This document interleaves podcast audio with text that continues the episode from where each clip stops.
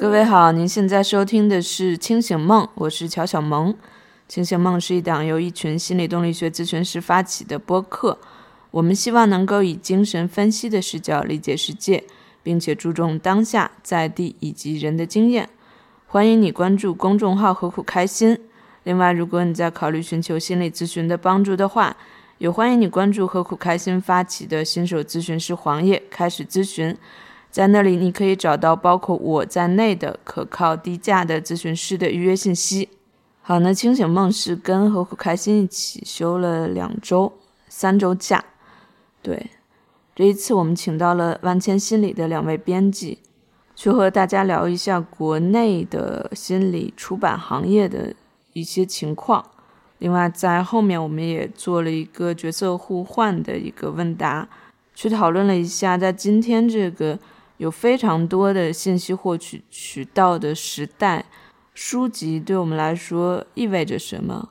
它和其他的媒介有什么样的区别？有什么独特的地方？那这实际上也是清醒梦后面想要做的一个新的尝试，就是希望以这个播客。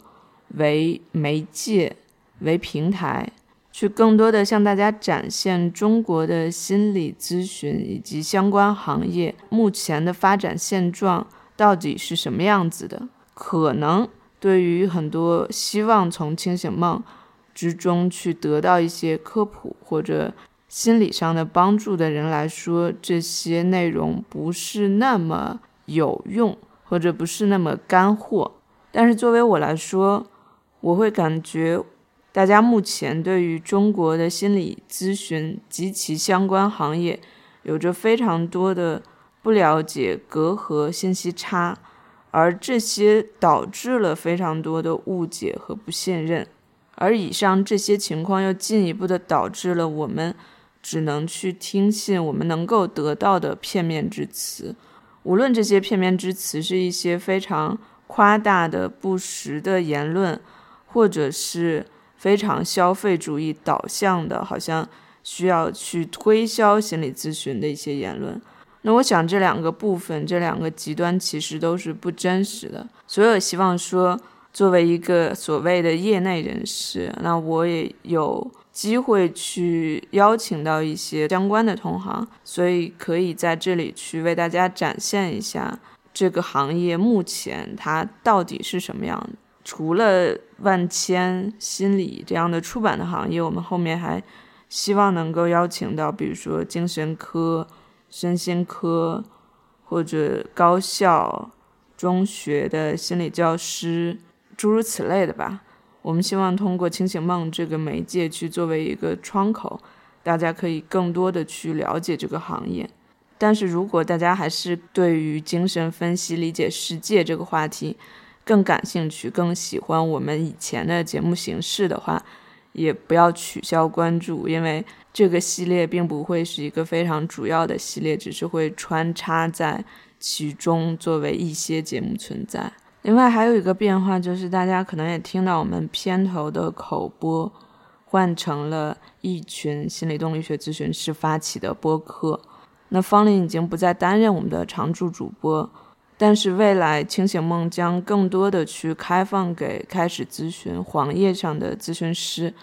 那我们更多的会去邀请我们黄页之中愿意参与到播客制作的咨询师，和每一个人去讨论他们自己更加匹配的话题，就像我们上一期邀请到李晨晨去讨论精神分析与音乐一样。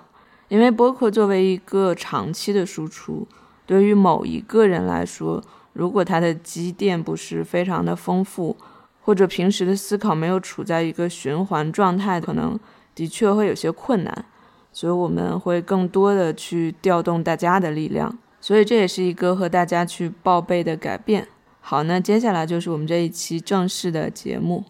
好，那我们今天非常开心，请到了。万千心理的两个编辑小雅和若涵，大家好，我是万千心理的编辑刘雅。大家好，我是若涵。真的非常开心，因为万千心理是国内心理出版行业非常顶尖的一个出版商，所以非常开心。两位做一个自我介绍吧。我的背景是特别简单，我是我们编辑团队的学历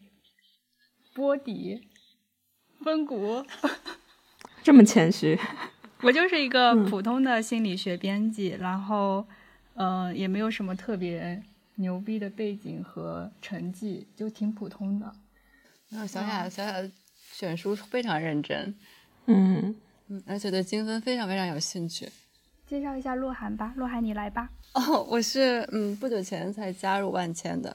我也觉得很开心，就是其实能加入万千也是一个很巧合的一件事情。然后也蛮顺利的就加入进来了，我也很高兴在这里认识万千的同事，因为我觉得万千这里面同事给我感觉真的特别特别的好，就是每个人都我就觉得很干净、很纯粹，然后都很真诚，就跟大家相处的很愉快。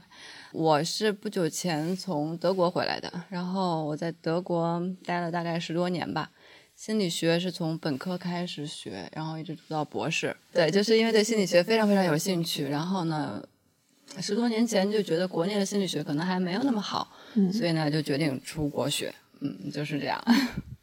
这是从小的梦想吧，嗯，然后还蛮幸运的，一直坚持下来了。能不能首先就是给大家介绍一下万千这个品牌？因为可能有一些我们听众他如果不是特别熟悉心理出版的话，他有可能还没听说过万千。对于这样一些人来说，你们可能会怎么去介绍万千呢？嗯，那我来介绍一下吧。万千心理，它其实是个图书品牌。我们公司全称是，呃，万千新文化传媒有限公司。然后，万千心理就是大家比较认识的，可能是这四个字。嗯嗯。然后，我们主要出版的就是专业的心理图书，包括教材类的，还有咨询类的这样两个大的方向。嗯。那我们之前所做的所有的图书都是以引进为主。嗯。就之后可能会做一些。本土类的心理学书籍，我觉得清醒梦的听众可能比较熟的是我们做的咨询那一块，我们做了不少精神分析的书啊，然后认知行为疗法的书啊，还有其他一些流派的书。基本上，咨询师如果要从一个小白变成一个资深的咨询师，可能我们这边有很多书是他绕不过的，嗯，就大概是这么一个情况。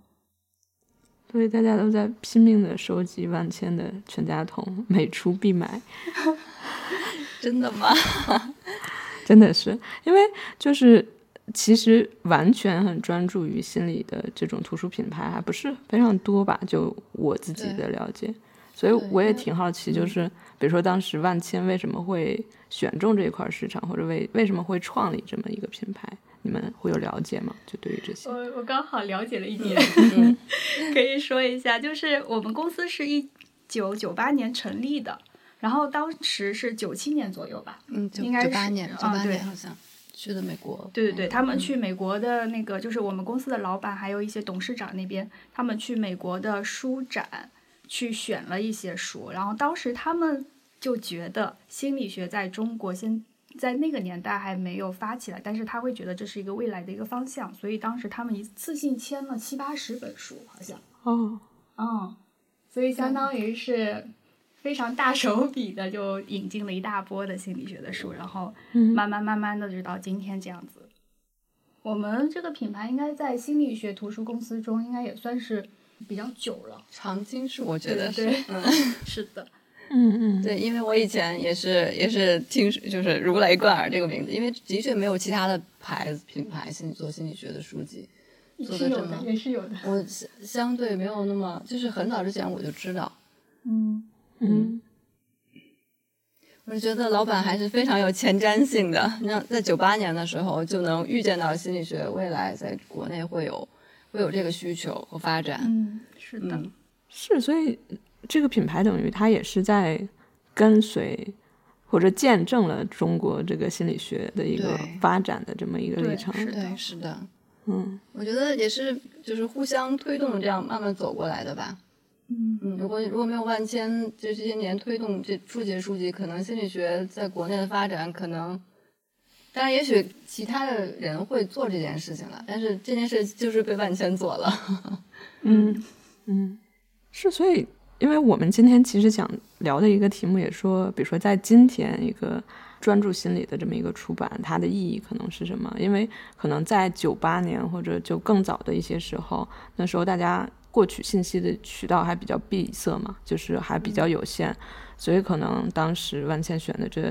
七八十本书，可能就是让人非常耳目一新或者大开眼界的，好像打开了一个非常开阔的世界。但是到今天，可能。大家获取信息的渠道已经相对比较多了，我不知道在这个过程里面，万千它有一些什么样的发展，或者应对这样的变化，它可能自身也会做出来一些什么样的调整嘛？在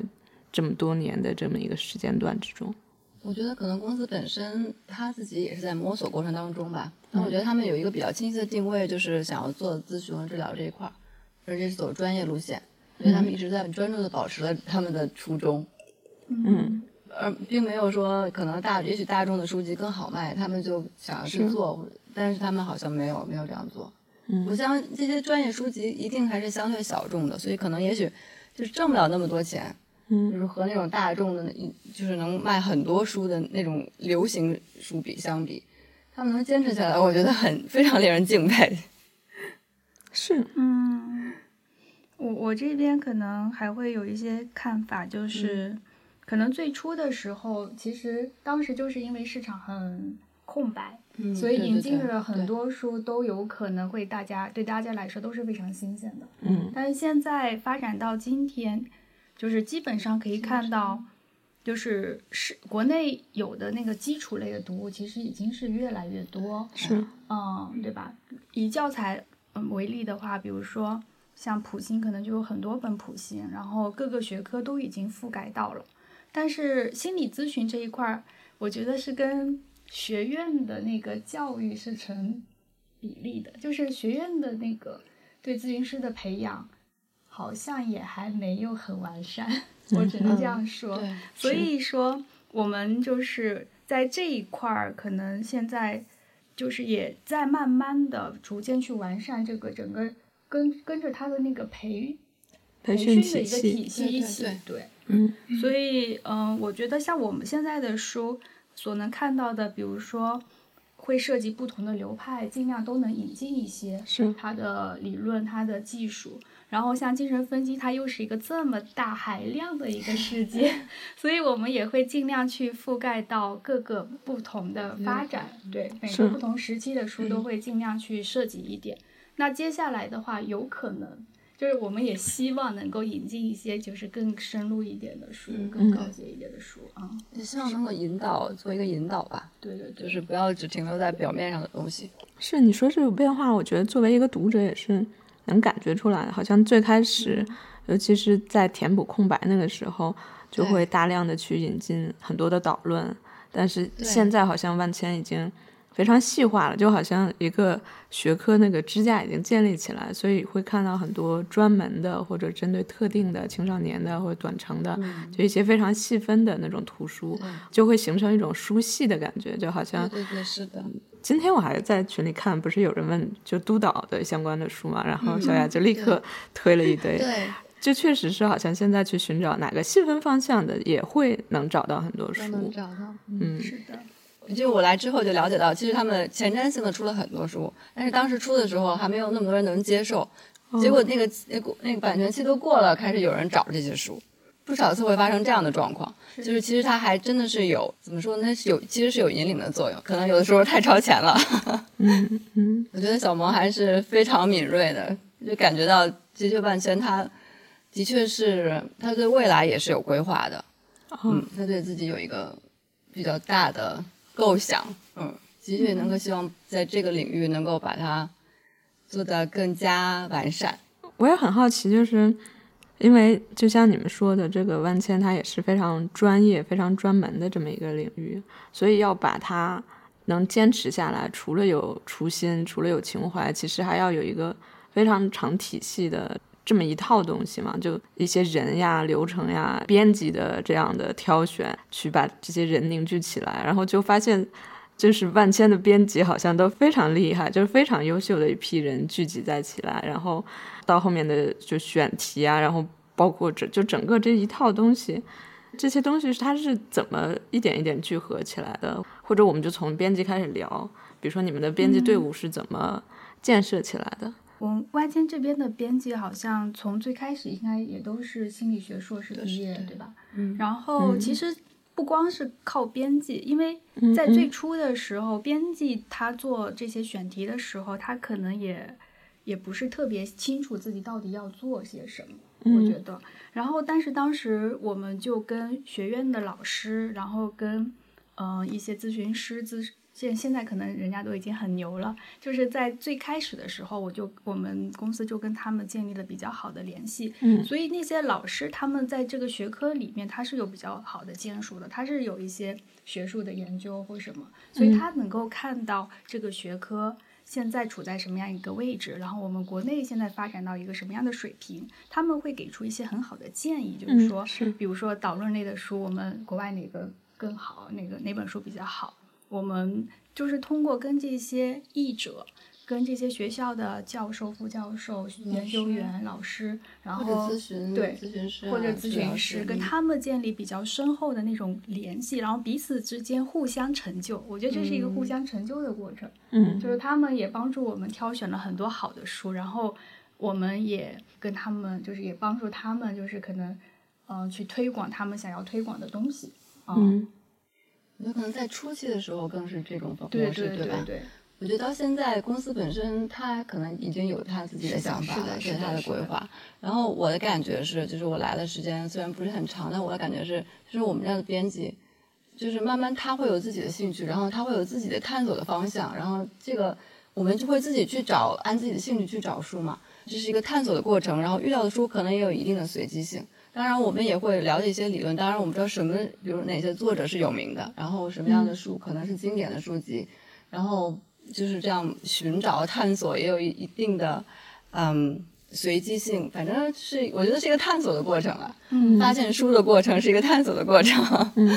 对，就是因为学科开始的时候，它的起点都是比较狭小的。但是，一旦进去之后，就会慢慢的发展出来，自己的视野就会扩大了。嗯，然后我们公司可能还是一个比较小型的一个公司，所以我们能做的东西其实可能没有办法去覆盖方方面面，所以我们到后期就会有选择性的选择我们觉得更看重的，我们认为重要的、前沿的，或者我们认为国内的有价值、对有价值的、有意义的，嗯嗯，到现在就会更有侧重，更挑、更挑一些。是的，嗯。是刚才小雅说那个前期就是那种老师、咨询师跟万千的合作，我就记得一些比较经典的书，好像前言经常会一些咨询师或者老师他们会说是那个万千的编辑找到我，然后我就去推荐了这样一本书，好像会读到很多这样很多书籍背后的出版故事在那些前言里面。万千。编辑都是心理学硕士毕业，所以这个基本的基本的知识对心理学的了解还都是有的，所以我相信这个书基本的质量是肯定没有问题的。嗯 嗯，那个保障，嗯嗯，就是挑选书的质量，嗯和方向。杨老师很棒，是吧？对，杨老师 做了很多咨询方向的书。之前没有跟严老师做同学的时候，还没有那么留意。你跟严老师是同学是吗？因为就是我们都是那个 IPI 的那个哦，对，但是知道严老师之后，再回头看自己书架上的书，发现全都是严老师做的。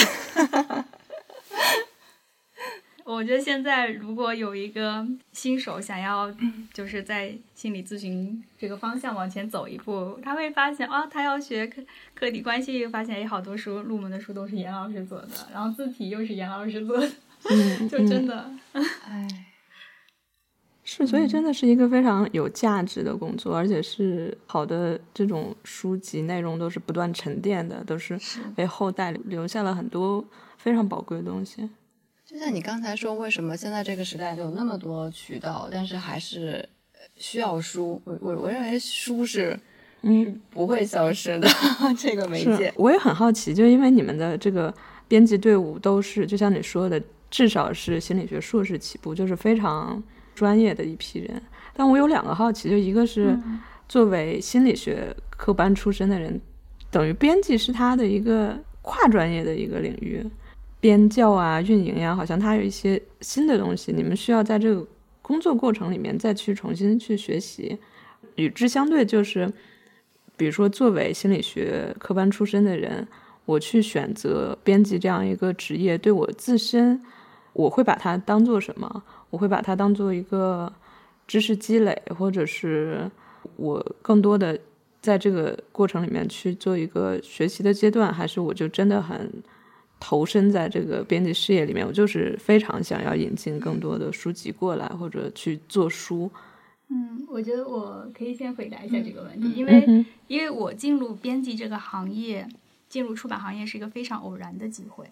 就是当时是学校校招，然后有一个。也很出名，好像是图灵吧，也也很出名的一个计算机出版社在那边招人，然后我就悄咪咪的过去说 有没有心理学的职位，然后他就介绍了我原来的公司新曲线，呃，然后就是因为这种巧合的机会，我才进入到图书，然后发现哎这些书都好棒，然后就很好，然后在那边做了大概两年吧，跳槽到了万千这边。我想说，我我肯定不是从一开始就致力于要做图书产业，但是在做图书的这个过程中，它对我的帮助是一方面是认知方面，就是有的时候我们自己看一本书，我们能从几个结构、几个方面、几个层次去看呢？就比如说，他看它的内容，看它的知识点，看它的知识。然后看作者在写这本书的时候，他是怎么组织这个知识的？作者本身他可能有怎样的那个价值观会体现在他的那个文字里？那我们对一本书的解读能读到这一层，我就觉得已经挺不错的了。但是像我们如果做图做图书的话，你可能就要再往后退一步，你可能要看到一个更宏大的一个图景，就是你会看到这个作者不同时期的书，会看到跟他同时代的其他作者的书是怎么样的。然后会把它放在一个更大的图景去比较他们这些知识它是怎么来的，就是有一个时间性，还有一个就是他们彼此之间的那个迭代的发展，对对对对，就会建构起对这个知识领域本身就是建构起一个更庞杂、更抽象、更宏大的一个视角吧。然后另一方面就是对知识本身，我觉得做编辑对我也有一个非常大的帮助，就是。就是我，我可以说我是一个充满偏见的人。就是我在接触到咨询的书之前，我是对咨询是充满偏见的，因为我研究生读的其实并不是咨询方向。但是接触到之后，比如说开始渐渐的了解到认知行为治疗，开始渐渐接触到呃精神分析，就是我会渐渐的会。对每一个流派都有一定的了解。当我对每一个流派都有一定了解之后，我对我就不会说，嗯，只是去批判他，或者只是采取某一个流派，就认为哦，我我支持他，我就觉得唯一的对他是唯一的最好的。你就会就会站在后退一步去想一想，为什么有了精神分析还要发展出认知行为？那为什么有了认知行为，现在精神分析它依然活跃？就是彼此之间的关系就会带给我很多不一样的思考，所以我会觉得，就是这个行业至少让我有机会不那么狭隘，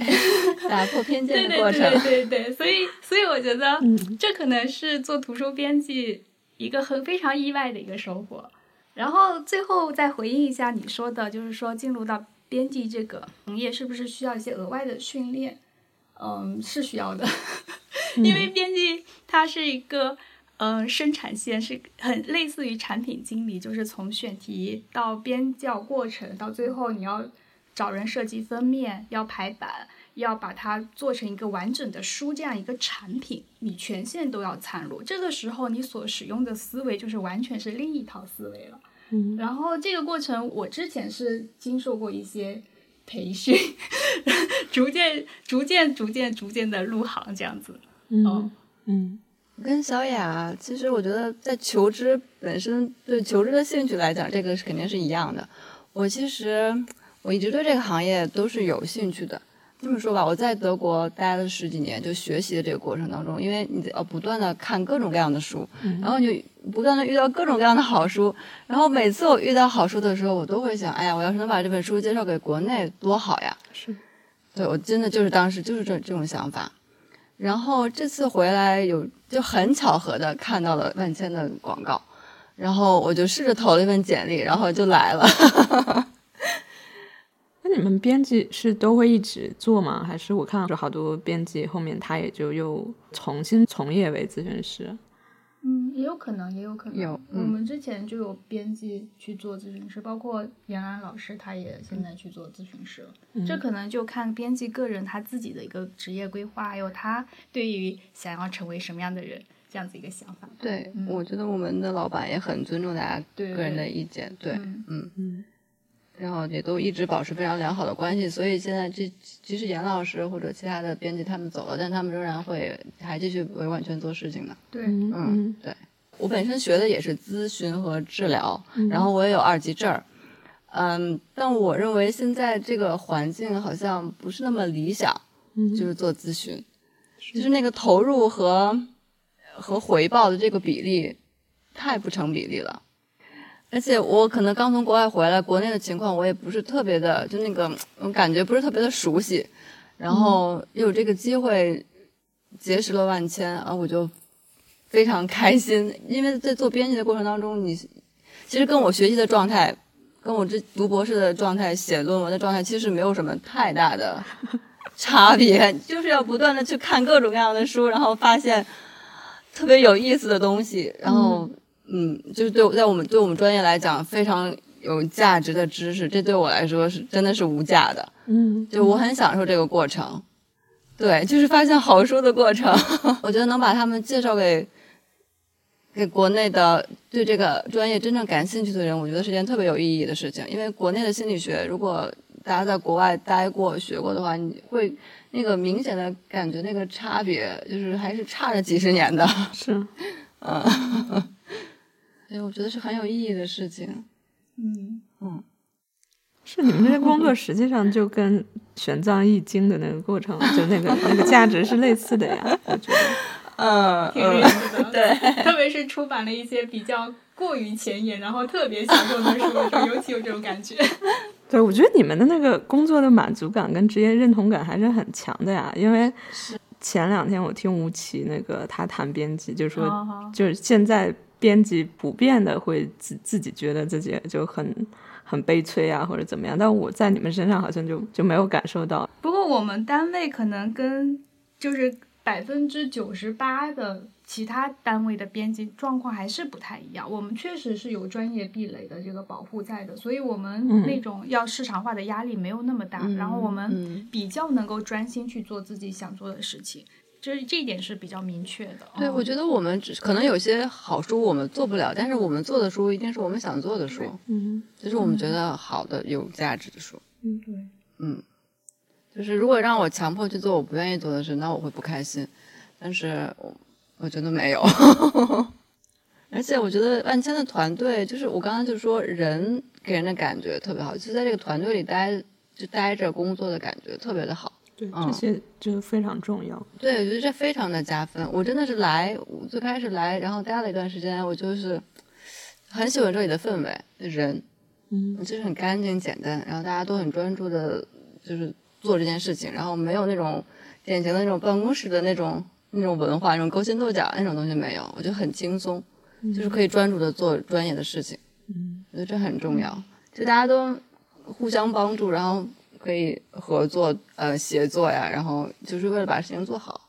嗯我觉得这个很重要。嗯嗯对，其实选这个书的过程也是挺挺纠结的过程。我有的时候我们觉得很好的书很有价值，很有意义，嗯那我们就要考虑市场的接受度，能不能接受它，就是大家还能不能哎还还有还是不是到到了这个需求的这个这个水平了？你明白我的意思吗？就很很现实的一件事情。对，就是可能大家的需求还没到，还没到这这么深入的程度呢。那我们要不要引进这本书呢？可能引进了，然后我们的版权都都付了，然后版权期过了，没有人买。可能也许过了版权期之后，开始有人找了。嗯 对，因为经常会发生这种事情。对，所以我们现在在做选题讨论的时候，也就是基本上都在纠结这种事情，因为好书真的很多。是。对，对啊，我就在想，刚才我们说的那个万千，就从比较导论的书籍，然后到一些很细分的方向，好像也是在是自己的一个发展，但是也在适应读者的需求。就是现在读者的需求好像也到这一步了。对，嗯，是的，就这个很明显。嗯，所以你们是怎么考虑这个问题呢？就是市场化，因为好像前面谈了很多情怀呀这种 东西，但是这种生存、这种市场的压力对你们来说会特别大吗？还是说因为你们在一个相对专业的领域，所以那个有一个壁垒，所以实际上还好？就关于后面的书做出来之后怎么去销售，怎么去这个你们会考虑很多吗？或者怎么考虑？是都要考虑的。嗯嗯，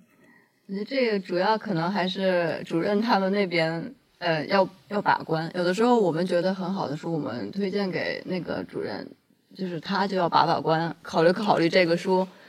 市场会会如何。就是我可能就是比较注重那个质量本身，对内容本身。如果我推荐的书暂时觉得，嗯，可能还需要再放一放，我也能接受。因为我相信还有其他的好书可以推荐。是是，其实这个市场这个部分，其实我们其实有蛮大的积累，就是因为我们比如说，嗯跟嗯，比如说心理咨询师吧，其实我们跟那些在国内已经活跃到或者说比较资深的咨询师都有联系，嗯所以我们大概也能。就是不会说只收到一个咨询师的推荐，我们就做这本书。有的时候，比如说会，你会同时收到不同的咨询师推荐某一本书或者某一个领域，你就会敏感的感觉到，哎，是不是这个领域现在有越来越多的人在做了？所以我们可能就会去调查一下，是不是这个领域现在就是开始有更多的人涉入或怎么样，然后我们就考量一下，就会决定这个要不要做。所以市场这边，我们还是更多的是来自于同行的一些反馈。嗯嗯，嗯嗯，我们可能也会考虑，我们引进这本书之后，比如说一些实践类的，那这个实践有没有可能，呃，去跟未来跟培训有一个什么发展或者对对接？嗯，嗯这些也嗯会考虑到。嗯，嗯是的。但是刚刚那个小门提到的专业壁垒，我觉得也是有的。嗯，毕竟这个市场相对于大众书、相对于畅销书来说，它的体量太小了。对，是其实其实其他很多那种像中信啊，还有更多的那种大大众的的出版社，他们可能不一定能看得上这块市场。真的，这个这个这个是真的。所以最开始的时候，我说我很佩服，就是虽然这是其实，嗯，我说心理学这个需求市场，我们可能占的是比较大，但是从更大的一个市场来看，对对对心理学的市场还是很小的。对，嗯尤其是专业的对，所以他能够坚持下来，我真的很佩服。嗯，就是觉一定不是只为了挣钱，嗯嗯。嗯，肯定是情怀一直都在。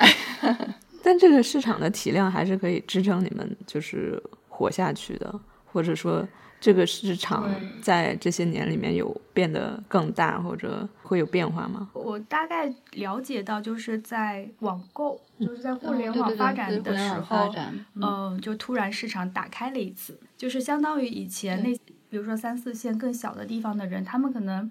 那个当地的图书，嗯，那个叫什么书店吧对，他不太会引嗯。进我们的书，但是后面可以网购之后，其实读者群他就是更能接触到我们，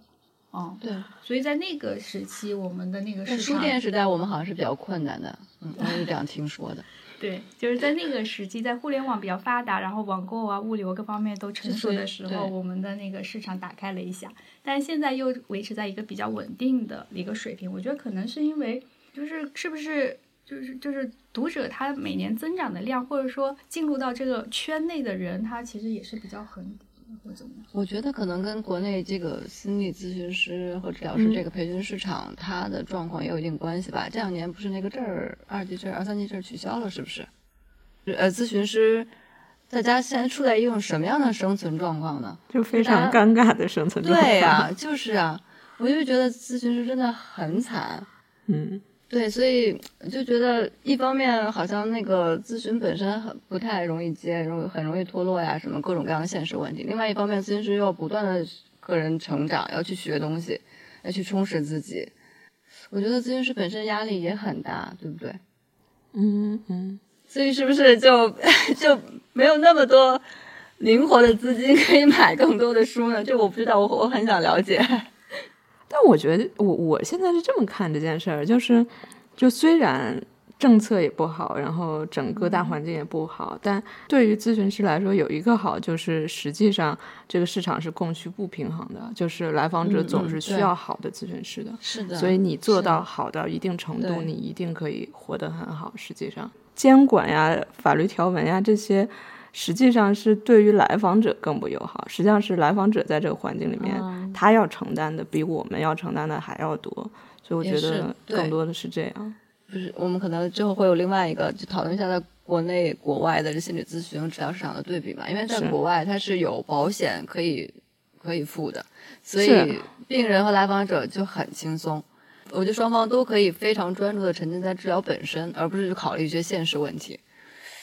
是德国，尤其是吧？是不是前前什么一百次精神分析？一百多次还两百多次的可以报销的，精分都是。但是你们你们是有想要扩大一点市场吗？我看现在万千好像也会出一点，就稍微就是大众的是吗？对稍微大众，然后或者稍微科普，但好像是兼具专业性和科普性的们那样的是想样子。，嗯，是的，的确有这样的规划。嗯，想能够兼顾一些，尤其是可能是给嗯。家长，帮助大家能够自助类的，可能会考虑。嗯，是是是，嗯嗯，但是也我们觉得我们还是可能会在保证专业性的前提下出这些书，不会是只是纯粹的那种嗯。博噱头呀那种。嗯，嗯，会考虑那个专业和大众对对对对，要兼顾。嗯，嗯，因为真的就是，就像若涵说的，国外的好书太多了嘛，在做类似于玄奘易经之类的工作，但是真的是那个差距非常大，所以需要引进的书好像就很多。但你们也也说，就是自己还是一个比较小的一家公司，所以人力还是有限，所以这个取舍是怎么样呢？嗯，嗯其实其实如果嗯，其实看回看一下我们已经出的书，就还是能够发现，就是还是偏比较基础的，嗯对吧？对，就是我们嗯引进的就还是跟心理学学科的发展的比较同步的，就还没有说走到过于前面，就让人一下子跳到这儿，好像也不太可能。所以其实在这方面的考虑的时候，就已经把市场考虑进去了。嗯嗯，然后也把我们能做的那个能力，我们编辑队伍还挺小的。我在想，我们要不要就进入到就是等于下一趴，就是阅读的那个部分？可以可以，因为我本身比较好奇，就是、首先第一个问题就是，就是现在确实知识获取的途径太多了，网课对吧？然后培训，然后公公众号，虽然这种是短型小的那种知识，它也算是一种知识。所以大家怎么看待书籍这件事情呢？你们有多少的时间是留给书的呢？然后书这件事情在你们获取知识的各种途径的，它处于一个什么样的位置？这个我是很好奇的。我觉得洛涵也可以回答一下，因为嗯。而且我们三个人立场都不一样，我是已经做编辑比较久，我我的立场可能跟你们又不太一样，所以我我自己可能也不是特别典型，就是我也没有办法就代表咨询师群体。嗯嗯，然后我现在主要获取知识可能是读文献会比较多一点，因为就是可能针对于你在临床上的某个问题，或者你现在比较感兴趣的某个话题，上 PubWeb 去搜，然后去看文献，这个是比较主要，然后占时比较多的一个渠道。然后如果是针对某一个领域，你想要有一个更全面这样一个了解，可能会去找书来看，因为书它比文献可能就会没有那么新，但是它会更全面一点。然后这时候我会找书。公众号，因为他们也现在也很多公众号在翻译文献嘛，然后那个也会看。但网课我的确上的不是特别多，对我我自己大概是这么一个状况。那问个假设性问题，你觉得书就是如果以后，比如说时代更进步，你觉得书这个东西有没有可能在你生命中消失啊？我觉得我特别同意，就若涵说的那个，就书这个价值是不可替代的，啊，因为它不是一个就是非常碎片的东西，它是就比如说精神分析很多书，它可能就凝结了这一个分析师他很长时间，比如说他近十年或者甚至更长时间他的一个思考，所以这个东西本身是沉淀下来的。当你以书的这个形式去表达出来的时候，就是它在这个历史长河之中，它也是经过了时间的检验的吧。我觉得，就阅读是最高效的一种社交，就是经常我会去追一个作者他的书，然后他的文献，然后这个时候你就会觉得你对这个人他的技术，然后他的一个理论的取向，整个会有一个更深、更全面这么一个了解，你距离这个人就会特别近。我觉得这个东西是，比如说你去追他的一个 Twitter，是完全不一样的感觉吧。我觉得就是因为书写成书的时间和书的篇幅决定了作者会把他最最深邃和最细腻的思想都写在书里面，而这些东西不可能写在短短的一篇博客里面呈现出来，这是不太可能的。是，嗯，包括文献，因为我也也是书和文献都要读的嘛，嗯嗯因为文献就是时效性了，就是最新的研究成果出来的。但是这些成果，它可能，比如说，就算就算是治疗领域，它可能也是有一些实验，它可能只是。研究积累了一定时间和比如说不同的作者，然后跨了一个时间之后，这些研究现实的研究沉淀积累下来的那个结果才会被呈现在书里面，它作为一个相对稳定的结论被写出来，而不是只是一比如某一个实验的结论和某一个研究的反反映出来的一个什么现象。就听你们两个人这样子聊，我会觉得你们在讨论书和文献或者跟博客之间的区别，但是。你想问的是？对，但是我其实更想知道，比如说视频呢、课程呢这些东西，你们是不考虑的吗？课程哦，课程其实和原文的原本的作者的书是还是不一样的。课程是等于别人已经嚼过一次馒头了，明白我的意思吗？明白。嗯，但是他已经消化过了，然后他再教给你，所以和我直接去读作者的书还是不一样的。所以你是更喜欢就自己去咀嚼？对对对对对，我不喜欢吃别人二手的。我再问一个小问题，就比如说，你们怎么看用视觉获取信息和用其他感官通道来获取信息？嗯，视觉信息，你指的是通过什么方式？就比如说，因为书有阅读嘛，嗯，但是现在也有听书，哦、就有也有把它录制出来的，你们怎么看这个呢？我也听过什么那个呀，嗯，喜马拉雅听书我也听过，但我的感觉还是。看和听的感觉是效果是不一样的，我不知道是不是跟我们的语言有关系，就是中文和英文它的语言体系是不一样的。中文是其实是要通过看的，就是声音对中文来讲不是决定性的，而是象形才是。所以我不知道是这是我个人的感觉，还是的确是中文带来的影响。我觉得看，可能我反正我是更习惯于看，通过看来收获感是不一样的。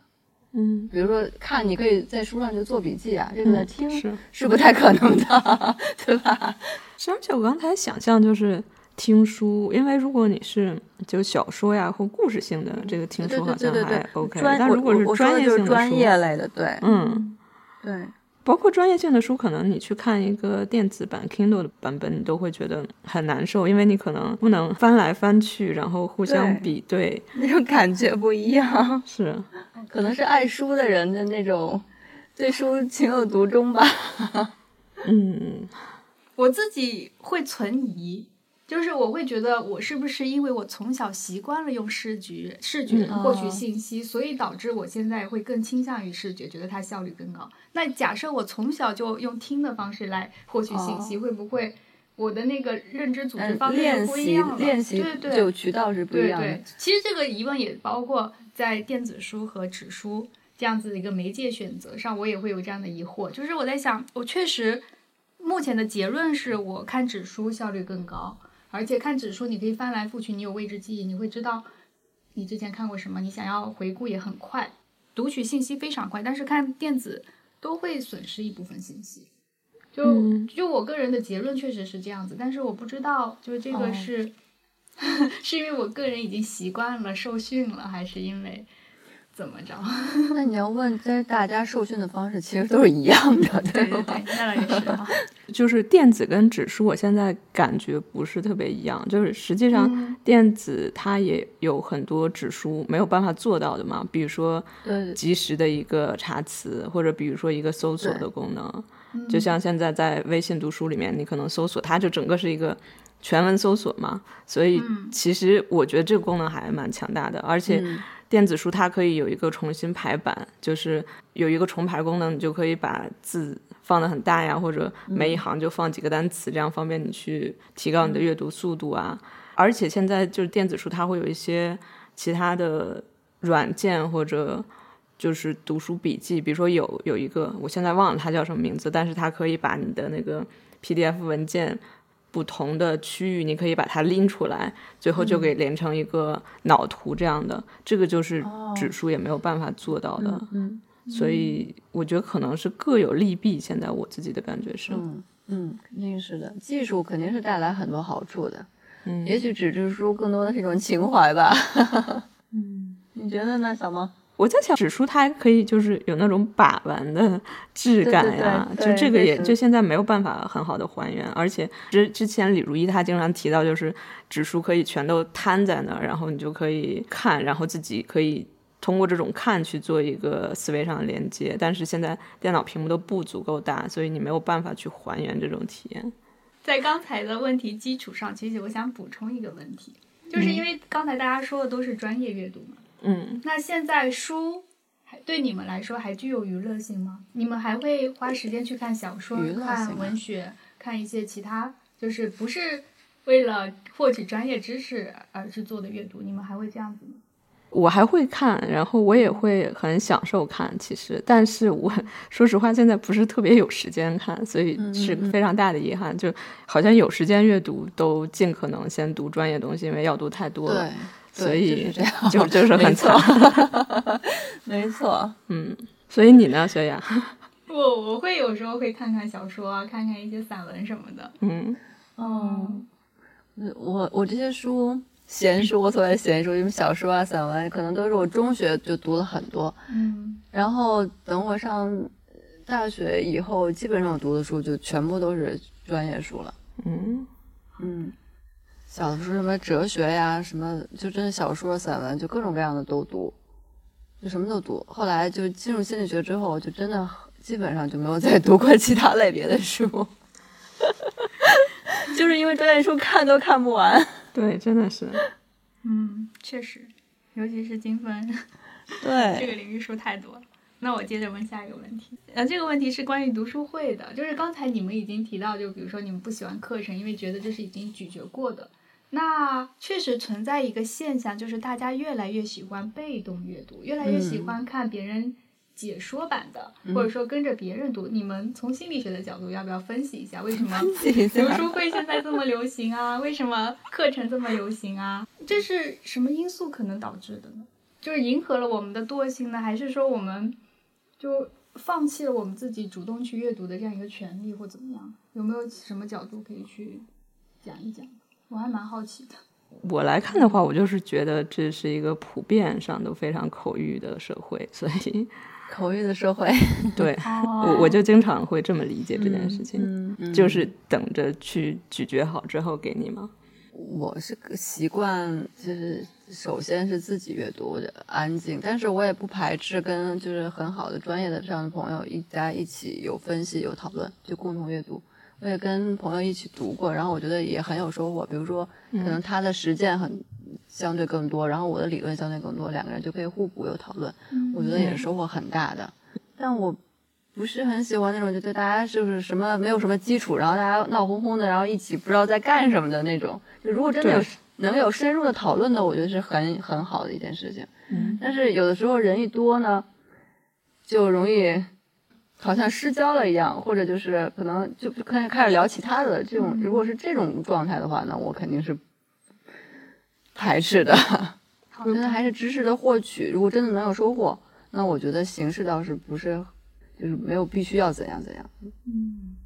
最后一个问题就是想问一下你们的阅读习惯。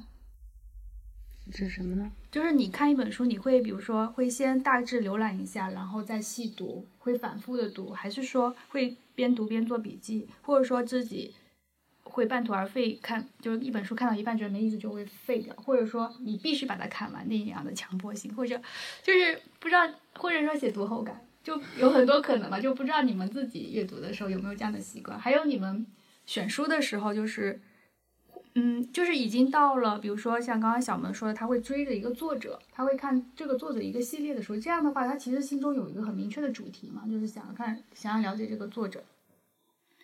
那有没有存在就是毫无目的的看书那样的情况？但但是你们看的又都是专业，我觉得应该都是有目的的。我觉得好像是不同时期或者不同书不太一样。我在刚开始就是看精神分析东西的时候，我会觉得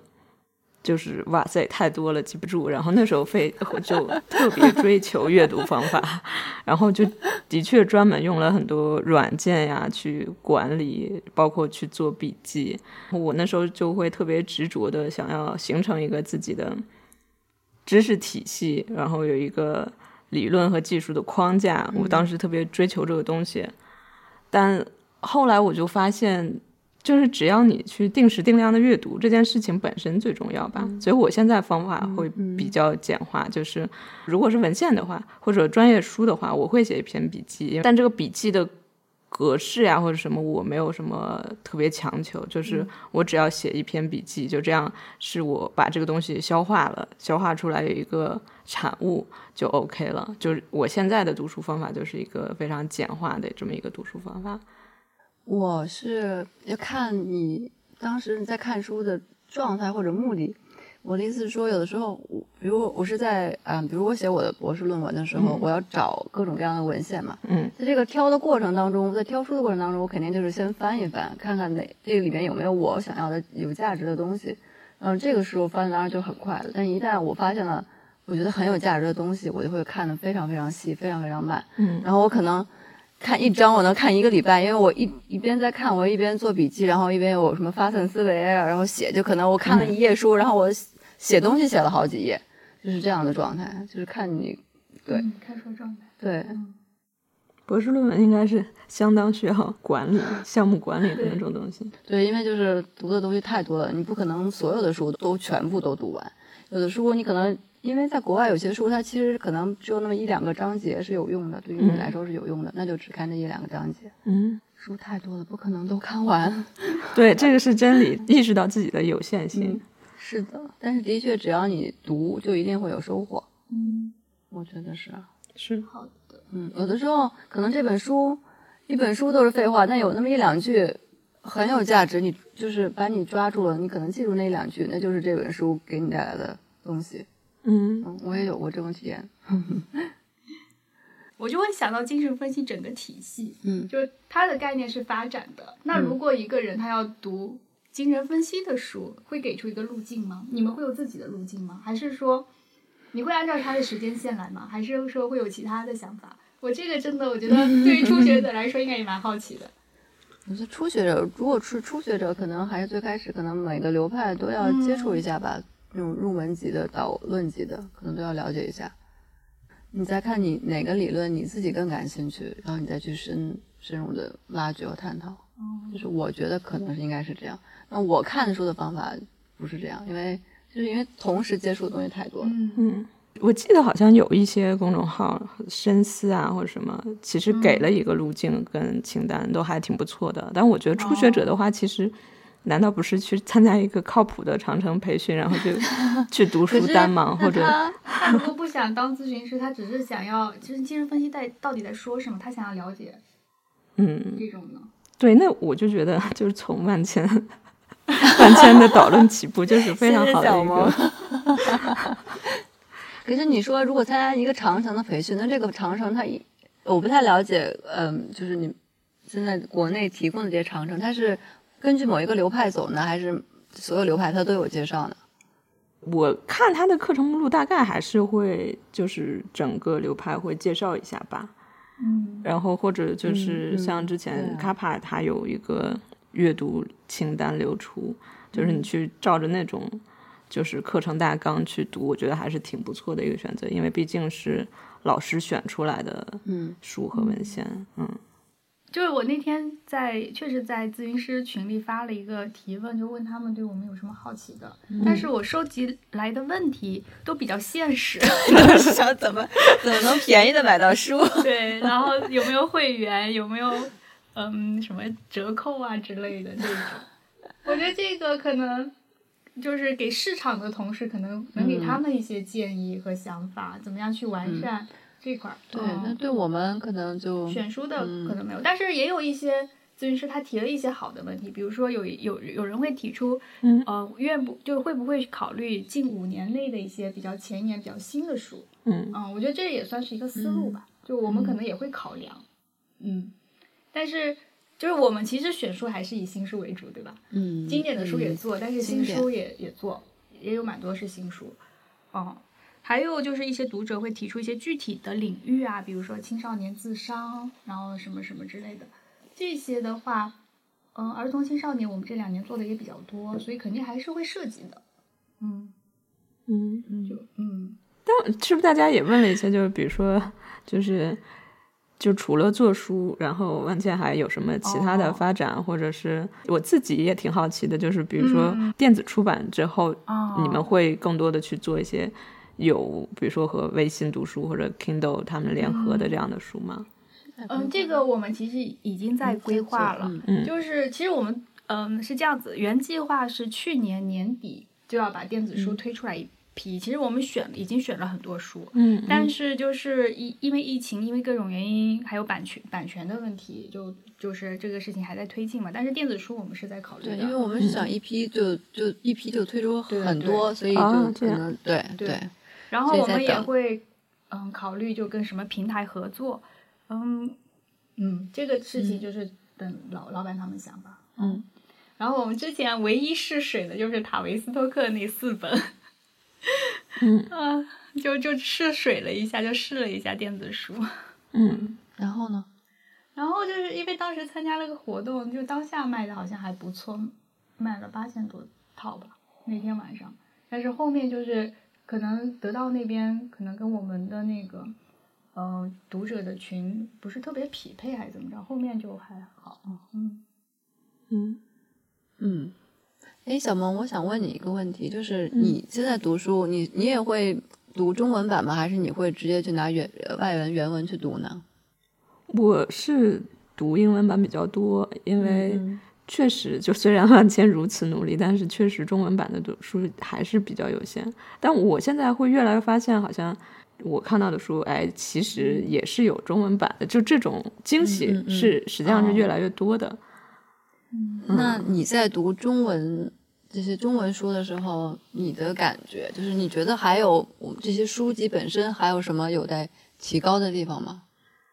就是难道不是说大家现在的标准是有中文版就已经很感恩了？因为我的体验真的是，我中学的时候读到了，我就读了《梦的解析》，我当时就崩溃了，因为我根本看不懂。嗯，我觉得就是完全是因为语，我觉得是语言读不懂，你明白吗？是，我当时就暗自发誓，我要用原文去读这本书。以后，嗯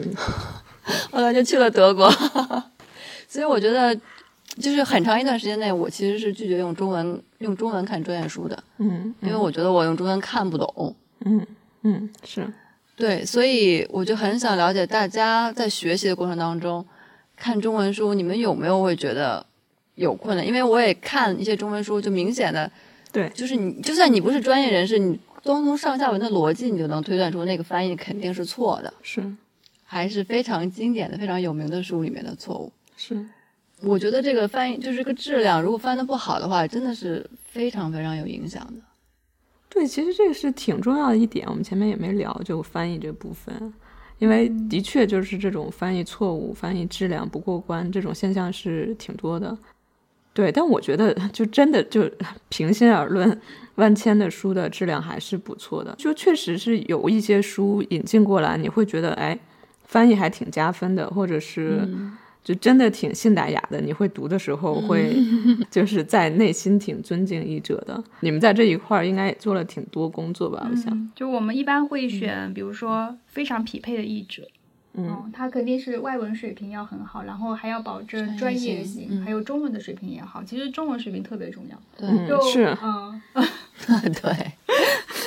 就很多人以为翻译是不需要中文的，其实不是。当然了，那个语言怎么表达？尤其心理学的书，其实它是很多很是很细腻的东西，尤其是治疗方面。对，像治疗的东西，那个治疗过程，有的时候就是其实因为治疗很多就是发生在非常瞬间的东西，那个东西如果就是比如说那个书里面，如果翻译你翻译不出来的话，就其实流失掉非常多有价值的信息。对，是的。嗯所以在译者选择方面，我们会比较重视。嗯，嗯然后编校的过程也会可能也会发现一些问题，然后进行一下处理，技术处理。嗯，对。是，我觉得就水平这一方面，这个首先是个良心活吧，就是你觉得做到哪自己能过得去。我觉得很多真正就说翻译上出问题的，我觉得也未必是说专业水平、哦就真的不对行。很多书现在比如说是很多译者合译的呀，然后这时候嗯编辑要做大量的工作。我觉得就是如果你很图快，然后不求质量的话，那肯定出来的就是那样。我觉得不一定是专业水平的问题，而是说他对这个翻译质量的把关。嗯嗯嗯，也也有可能就是时间啊、关系、现实生活压力啊，各种反正各种因也是也素吧。是是，嗯嗯而且我觉得，就是我们如果只是看一本书的话，我们可能有一些地方没有看懂，然后我们可能就会过去了，有时候过去就完了但是翻译的话，它必须保证每个地方它都要翻出来，所以译者，我相信即使是非常专业、非常厉害的译者，他也会有一些他的盲点在。对嗯对肯定是的对对，所以就还是怎么说呢？就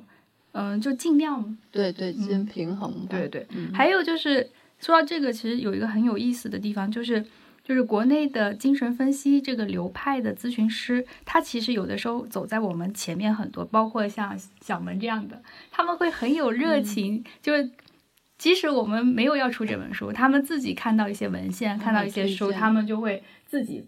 哦，私下对对对，已经把它这已经翻译好了，对对对对 对，所以这样的译者，其实当他如果我们要做这本书，然后联系到他的时候，就是